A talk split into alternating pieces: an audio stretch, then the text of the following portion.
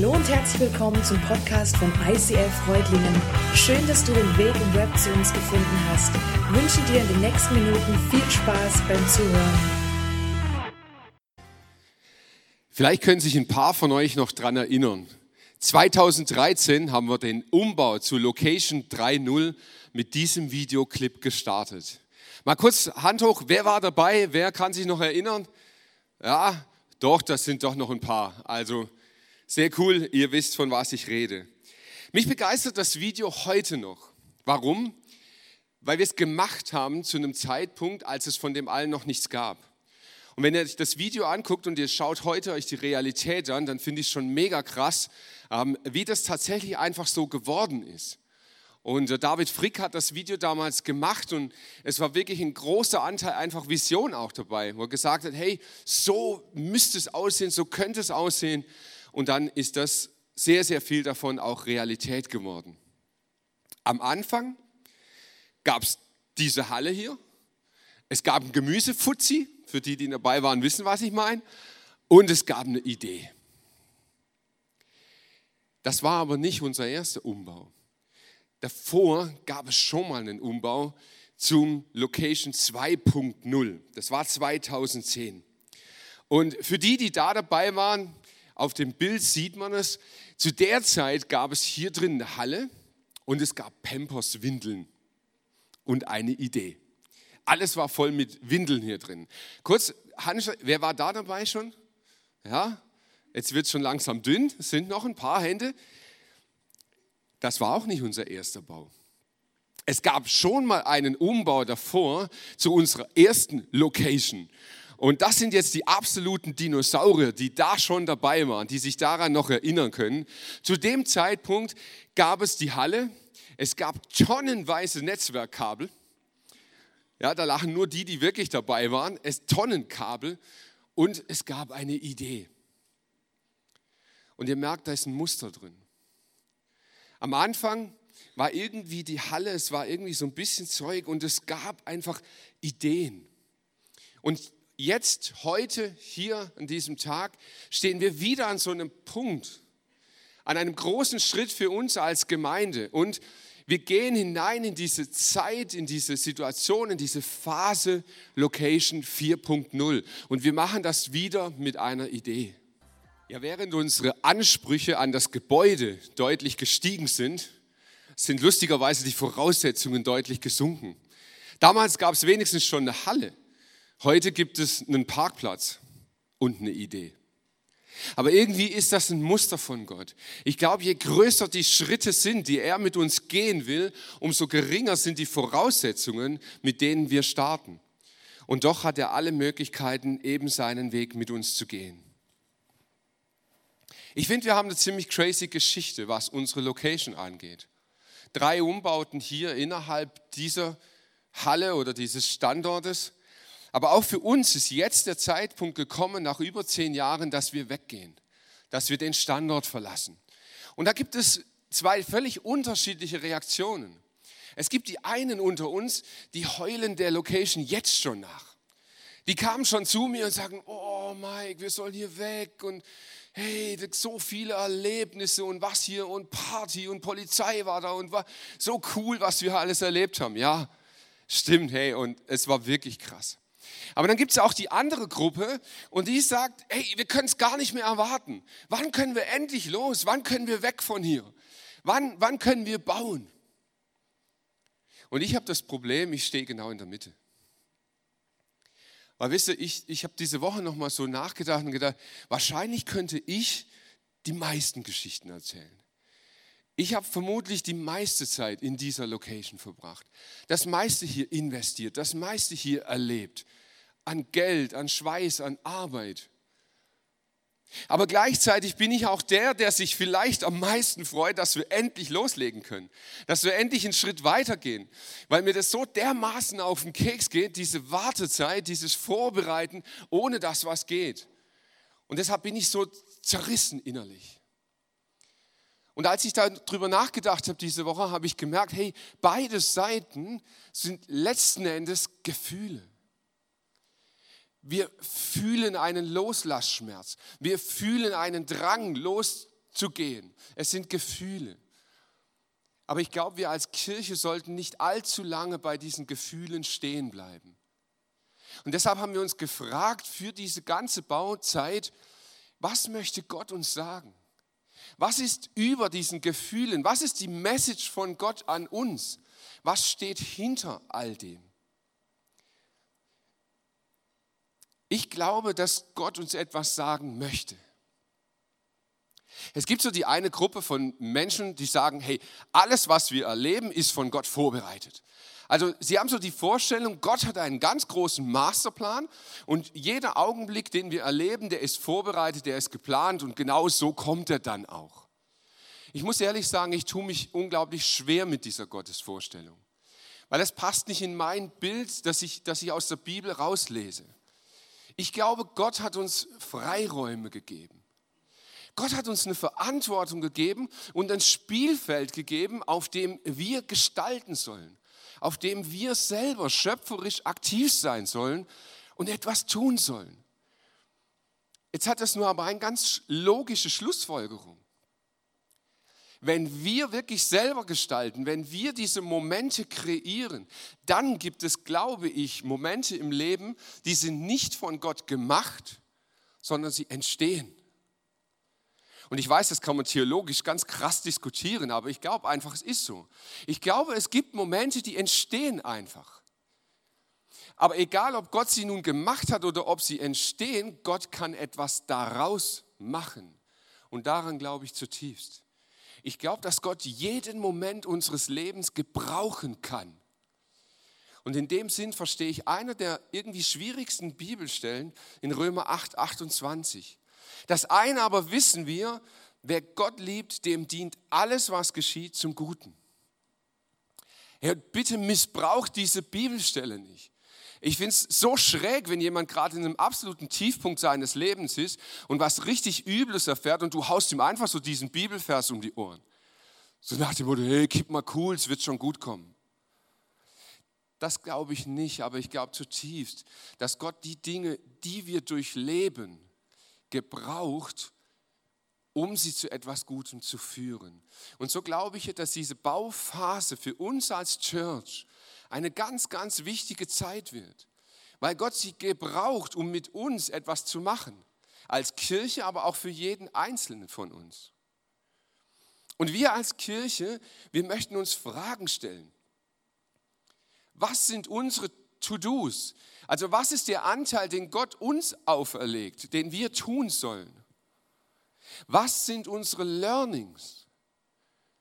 Was sollen wir geistlich aus diesen Phasen dieser Bauzeit heraus lernen? Weil ich glaube, dass so ein Bau viel mehr ist, als irgendwie ein paar Werkstoffe aufeinander türmen. Und als drittes ist die Frage, Gott, was möchtest du, dass wir tun und was möchtest du selber tun? Ja, und ich glaube, das ist, das ist ein extrem wichtiges Learning. Die letzten zehn Monate habe ich das ganz tief spüren müssen. Es gibt Dinge, die möchte Gott selber tun, weil er es besser weiß. Und wenn du hergehst in dieser Zeit, wo Gott noch nicht so weit ist und willst das selber machen und selber gestalten und selber durchdrücken, dann wirst du nicht weit kommen. Aber nicht, weil es Gott böse mit dir meint, sondern weil er es gut mit dir meint und ganz genau weiß, hey, der Zeitpunkt ist noch nicht da.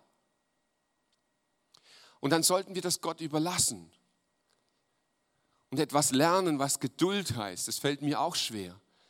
Aber ich musste davon so viel lernen. Und dann gibt es aber auch diesen anderen Part. Gott hat gesagt, hey, es gibt einen Teil, den sollt ihr machen. Und ganz ehrlich, wenn wir bei diesen Dingen nur da sitzen und beten, wird nichts geschehen.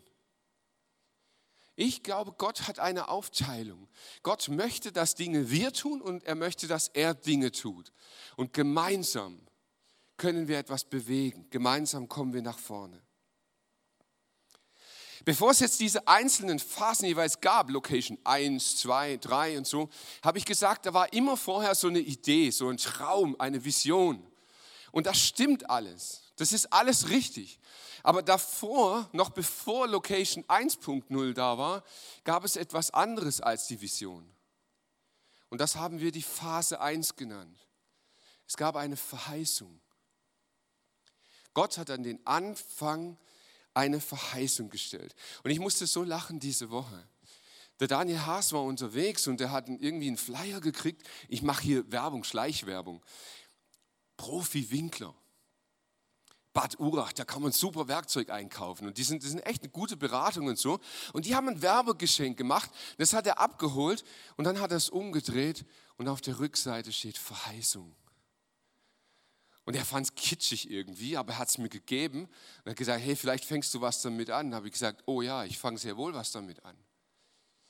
Ich habe darüber gebetet und ich bin nicht so der geistliche Typ, aber in dem Moment habe ich tatsächlich von Gott etwas gehört zu diesem Maßstab.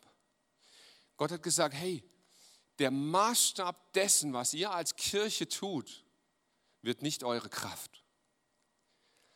Der Maßstab dessen ist nicht das, was ihr wollt.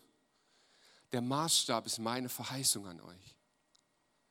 Und Vater im Himmel, ich danke dir, dass du etwas verheißen hast über uns. Ganz persönlich, aber auch als Kirche. Und ich danke dir, dass wir gemäß deiner Verheißung leben dürfen und erleben und erfahren dürfen, wie du in unser Leben hinein sprichst und hineinwirkst. Ich danke dir dafür in Jesu Namen. Amen.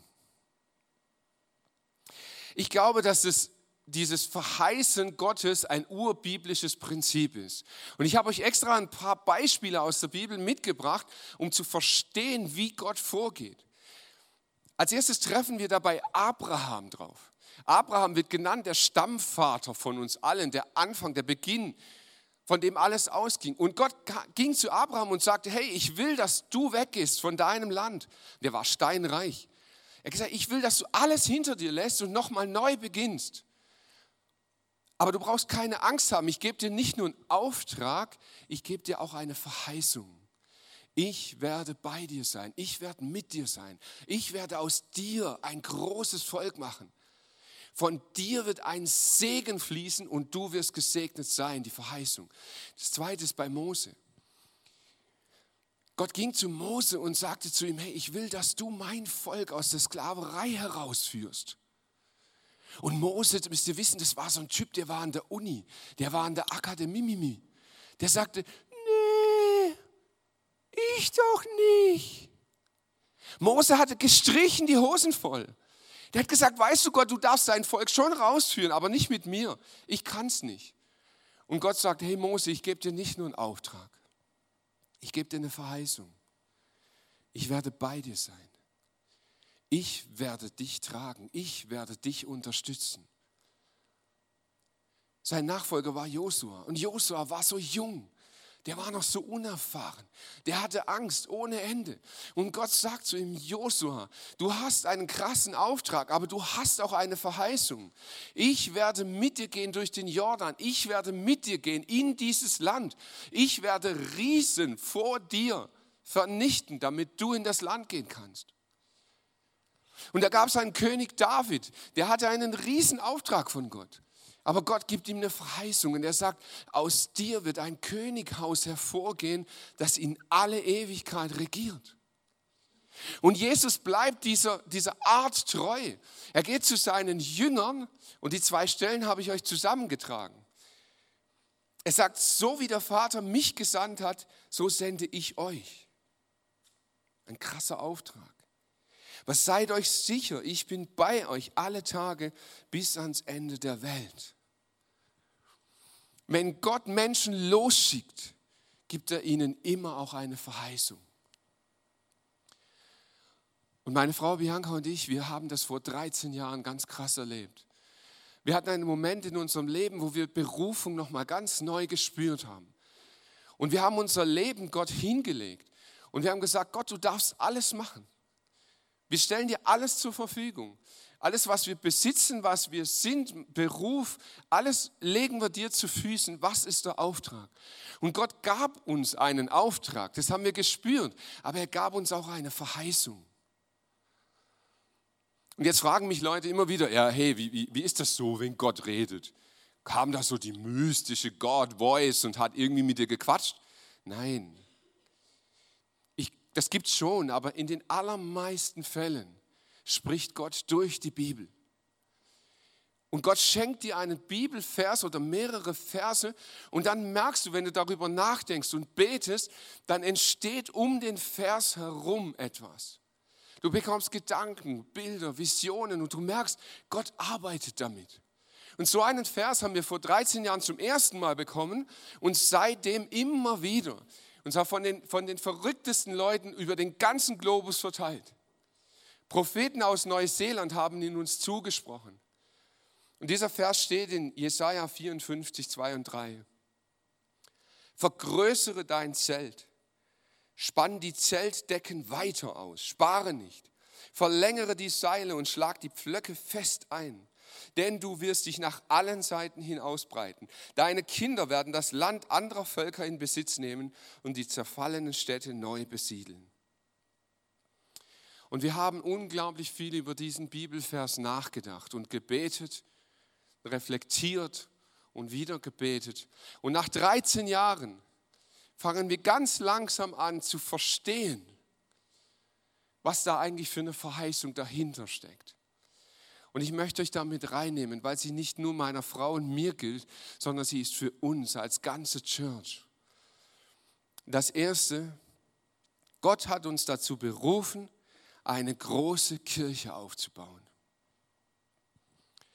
Und wisst ihr, ich glaube, Christen machen etwas, das, das ist richtig ultra Bullshit. Wir vergleichen. Das ist eine kleine Kirche und das ist eine große Kirche. Und dann gibt es, die Leute schlagen sich auf eine der beiden Seiten. Ja, die kleinen Kirchen, das sind die wahren Kirchen. Ja, nein, nein, nein, die großen Kirchen, das sind die wahren. Aber wisst ihr was? Das ist völliger Quark. Es geht nicht darum, ob du eine kleine oder eine große Kirche bist. Die Frage ist, ob du eine gesunde Kirche bist. Und eine Acht-Personen-Kirche kann gesund und krank sein. Und eine 10.000 Mann-Kirche kann gesund und krank sein. Das ist nicht der Punkt. Es geht darum, eine gesunde Kirche aufzubauen. Und die Frage ist nicht, was will ich, Will ich groß rauskommen? Wisst ihr, dazu hat Gott mich groß werden lassen. Das ist schon genug für mich irgendwie. Aber Gott hat uns berufen, eine große Kirche zu bauen. Spannt die Seile weiter. Hört nicht auf damit. Nehmt die Pflöcke immer wieder aufs Neue und schlagt sie weiter draußen rein. Dahinter steckt eine Berufung. Gott hat gesagt, ich habe euch nicht berufen, eine kleine Kirche zu machen. Ich habe euch berufen, ihr sollt eine Kirche machen, die immer wieder sich ausdehnt, die immer wieder Platz schafft für neue Leute, für neue Menschen, für neue, die dazukommen. Und die Frage ist nicht, ob ich die kleine oder die große toll finde. Die Frage ist, wozu hat Gott dich berufen? Und wir sind dazu berufen, eine Kirche zu bauen, die immer wieder bereit ist, größer zu werden. Das Zweite, Gott hat uns dazu berufen, heute alles zu geben. Spare nicht. Jetzt müsst ihr wissen, ich bin ein Schwabe mit Geburtsfehler. Ich bin nicht, hier zur Welt gekommen, aber ich lebe seit 44 Jahren hier. Und sparen, das, das ist ja quasi das Grundgesetz des Schwaben. Ja, das ist, ist schon für manche schon fast eine Religion, aber zumindest ist es so in der DNA ganz weit vorne angesiedelt. Und dann habe ich gedacht, Gott, spare nicht, was meinst du damit eigentlich? Was möchtest du damit sagen? Und ich habe darüber nachgedacht und gebetet und ihn immer wieder gefragt, was, was meinst du damit? Und irgendwann kam mir dieser Punkt, hey, viele Leute glauben ja, wenn du samstags morgens shoppen gehst und die neuen Schuhe, die kosten statt 100 Euro 80 Euro dann sind sie ja ernsthaft der Meinung, sie hätten 20 Euro gespart. Okay, die Wahrheit ist, sie haben 80 ausgegeben, aber das ist also nicht sparen. Ja? Das meint Gott auch nicht, wenn er sagt, spare nicht. Und da habe ich gesagt, Gott, aber was meinst du wirklich? Und er hat gesagt, denk nochmal drüber nach. Und ich habe gegrübelt und ich gedacht, hey, was, was ist eigentlich das Wesen von Sparen? Das zentrale Wesen vom Sparen ist, ich nehme etwas von dem, was ich heute habe, um etwas in der Zukunft damit zu finanzieren. Ich nehme etwas von dem, was ich heute habe, um in der Zukunft möglicherweise etwas damit zu finanzieren. Das ist Sparen. Und hier hat Gott eingegriffen. Und er hat gesagt, hey, genau das möchte ich nicht. Ich möchte, dass ihr heute alles gebt. All in. Alles, was du heute hast. Halte nichts zurück für das, was eventuell morgen kommen könnte.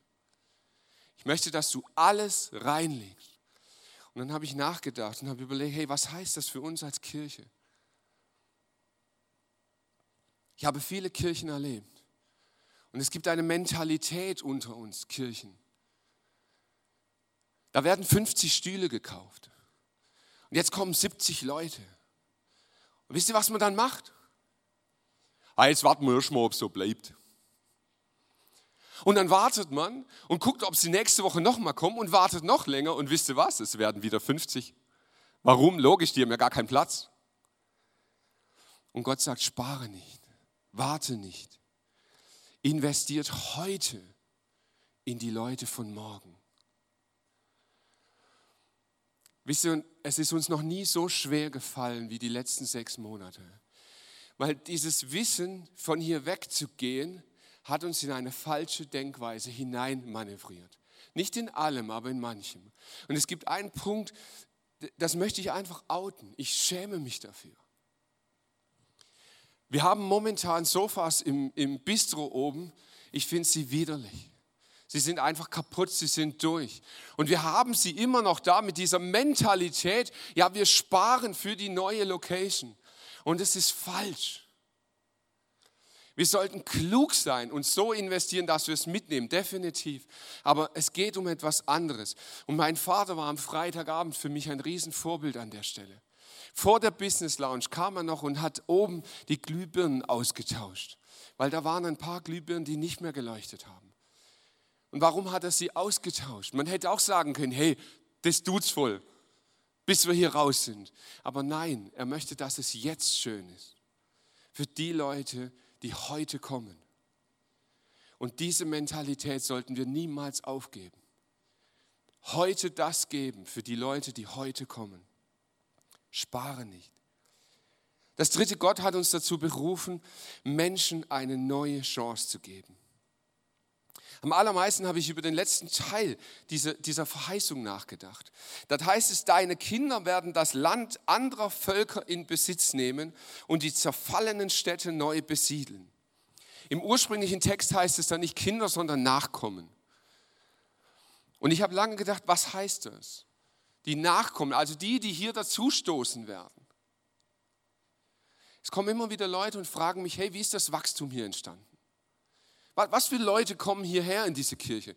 Sind das alles Neubekehrte, die vorher noch nie was von Jesus gehört haben? Ja, manchmal wünschte ich mir, es wäre so. Aber die Wahrheit ist, es ist nicht so. Die aller, aller, allermeisten Menschen, die in diese Kirche kommen, haben eine Vorgeschichte mit Jesus. Sie haben in irgendeiner Form, und wenn es mal der Konfi-Unterricht war oder, oder die Jungschau oder irgend, irgendwas, haben sie schon mal mit Gott erlebt. Aber Gott hat uns eine ganz spezielle Verheißung gegeben. Kirche neu erleben. Dieser Claim ist prophetisch. Und ihr alle, wie ihr hier sitzt, wenn wir jetzt von jedem Einzelnen die Geschichte hören, ihr könntet alles berichten. Hey, ich habe Kirche nochmal erlebt. Das ist eine Kirche der zweiten, der dritten, der vierten Chance. Und das ist eine Verheißung von Gott. Er sagt, ich möchte, dass ihr eine Kirche seid, in der Menschen nochmal hingehen können. So, und dann habe ich mich gefragt, aber wie ist das jetzt mit diesen Ländern einnehmen, die eigentlich anderen gehören? Und Gott hat mir hier einen Fingerzeig geschenkt. Und er hat gesagt, Mike, das ist ein, ein uraltes Prinzip. Der Segen der Väter. Wisst ihr, wie viele Generationen schon in Reutlingen gebetet haben? Menschen, die wir gar nicht kennen können, weil sie schon lange tot sind. Sie haben gebetet für Erweckung. Sie haben gebetet für Kirchen, für eine Bewegung, für einen Aufbruch in unserer Region. Und das, was wir heute erleben, das ist die Ernte von Menschen, die vor, vor, vor uns gesät haben. Und ich glaube, die einzig richtig adäquate Reaktion ist eine Kultur der Ehre. Lasst uns diese Menschen ehren, die geistlich gesät haben. Und dann ernten, weil das muss man auch tun. Und das vierte ist, Gott hat uns seine Unterstützung zugesagt. Ich hatte vorhin schon mal diese zwei Bibelstellen. So wie der Vater mich gesandt hat, so sende ich euch. Und seid euch sicher, ich bin bei euch alle Tage bis ans Ende der Welt. Jemand hat mal gesagt, Gottes Liebessprache, wie, wie, wie er sich in, in Liebe kommuniziert, ist Gehorsam. Und ich glaube, dass das stimmt. Aber ich glaube, wenn Gehorsam seine Liebessprache ist, dann ist die Währung Vertrauen. Gott wünscht unser Vertrauen. Gott möchte, dass wir zu einem Zeitpunkt investieren, wo noch nichts da ist. Und ich habe vorhin gesagt, hey, unser Anspruch ist größer geworden, aber die Voraussetzung ist kleiner. Das stimmt nicht ganz. Denn wir haben mittlerweile immerhin eine 13-jährige Geschichte mit Gott. Gott hat gezeigt, dass er hinter uns steht. Gott hat gezeigt, dass er diese Kirche will und hat sich zu uns gestellt. Und in diesem Vertrauen und in diesem Wissen stehen wir jetzt heute hier und gehen in diese neue Phase Location 4.0. Und ganz am Anfang, wie bei den anderen auch, ist es eine Idee. Und ich bin zugegeben echt richtig stolz, weil es gibt zwei junge, tolle Menschen, die Leonie und der Nico, die haben aus der Idee ein Modell gebaut. Und ihr dürft denen mal einen riesen Applaus geben.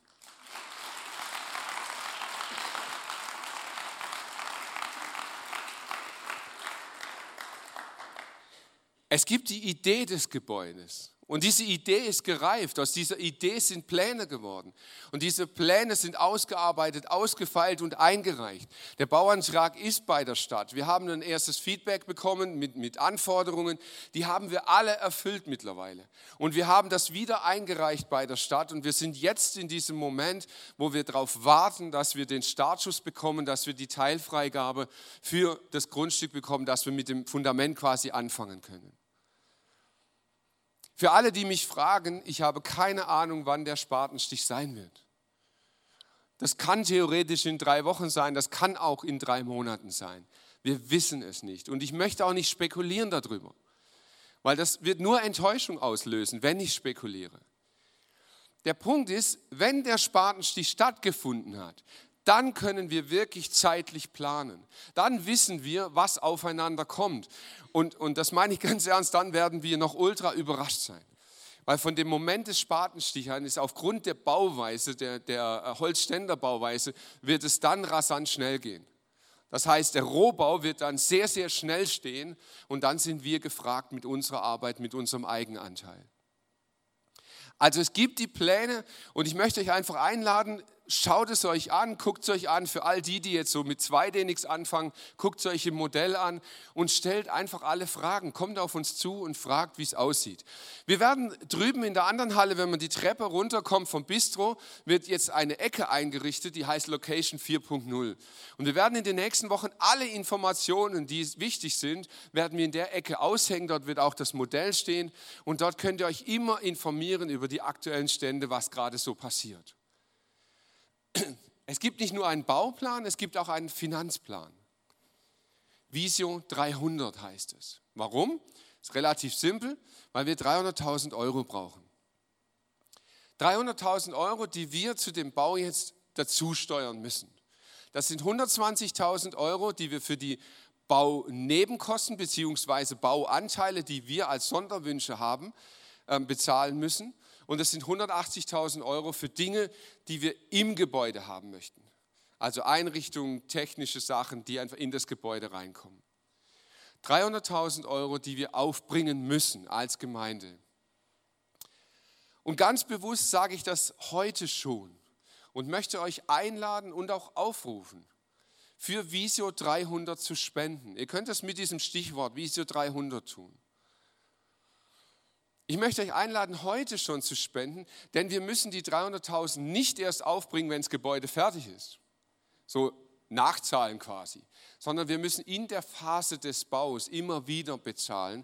Und deshalb ist es auch wichtig, dass wir schon währenddessen die Gelder haben und dann eben die Schritte machen können, so wie die Gelder auch da sind. Auch hier zu Visio 300 werden wir Informationen rausgeben. Wir werden das noch viel detaillierter euch auch weitergeben, für was werden die Gelder verwendet. Und wir richten natürlich auch so eine, so eine Spendensäule ein, eine Skala, wo man sehen kann, hey, wo stehen wir denn gerade? Wie weit sind wir in diesem Projekt?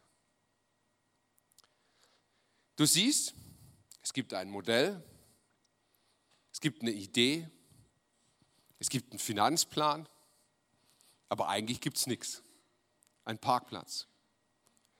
Warum solltest du durch deine Gebete, durch deine Mitarbeit, durch deine Spenden in dieses Projekt einsteigen? Ich finde das eine gute Frage und eine berechtigte Frage. Warum solltest du Teil von Location 4.0 werden? Zunächst mal die allereinfachste Antwort, weil du damit das Projekt möglich machst. Nur wenn du deinen Teil dazu beiträgst, wird es überhaupt möglich sein, dass wir nachher irgendwann mal in dem Gebäude sind, schauen uns den Videoclip nochmal an und sagen, wow, krass. Aber dazu braucht es deinen Anteil. Das Zweite ist, ich glaube, es ist etwas mega Cooles, eine Sache von der Idee bis zur Fertigstellung zu begleiten. Vielleicht habt ihr vorhin gesehen, wer die Hände gehoben hat, wer hier so die Dinos sind, die schon von Anfang an dabei sind. Fragt sie ruhig mal, wie das so ist, wenn man in all diesen Schritten dabei war, wenn man ein Teil dieser Gemeinschaft ist und einfach sagen kann, hey, oh krass, da Bauphase und so, war einfach eine richtig coole Zeit. Das Dritte ist, Glücksforscher haben festgestellt, um Glück im Leben zu erfahren, muss man sich selbst zu einem Teil einer größeren Sache machen. Glücklich werden die Menschen, die ihr Leben in etwas investieren, was größer ist als sie selbst. Und das sind drei gute Gründe und haben alle drei noch gar nichts mit Gott zu tun. Und es würde mich nicht motivieren, auf die Bühne zu kommen, euch diese Gründe zu nennen, wenn es nicht einen vierten gäbe. Ich glaube, es gibt im Leben nichts Großartigeres, als mit Gott gemeinsame Sache zu machen. Sein Leben in Gottes Reich zu investieren. Gott hat eine Verheißung gestellt über diese Church, über diesen Bau, aber ganz speziell über dich. Gott hat gesagt, hey, in deinem Leben möchte ich ein Teil sein. Ich gebe dir einen Auftrag, aber ich gebe dir auch eine Verheißung. Ich möchte mit dir gemeinsam unterwegs sein. Ich möchte Zeit mit dir verbringen. Ich möchte dir Visionen geben. Ich möchte dir Gedanken und Ideen geben. Ich möchte dir Menschen geben, die dich begleiten. Aber ich, dein Gott, möchte bei dir sein. Und ich möchte, dass du dieses Leben mit mir zusammenlebst. Und ich glaube, es gibt nichts Großartigeres, als mit diesem Gott unterwegs zu sein. Vielleicht bist du hier heute und sagst, hey, das ist für mich alles neu. Ich habe keine Visionen. Gibt es für mich eine Verheißung? Weiß ich alles nicht. Dieser Gott lädt dich ein, ganz persönlich. In Jeremia 29 heißt es, wenn ihr dann zu mir ruft, wenn ihr kommt und zu mir betet, will ich euch erhören. Wenn ihr mich sucht, werdet ihr mich finden.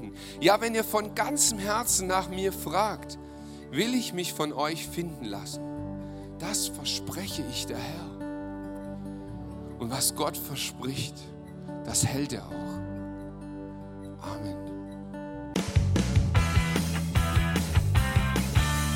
ICF Reutlingen sagt Dankeschön fürs Reinklicken. Weitere Infos findest du unter www.icf-reutlingen.de.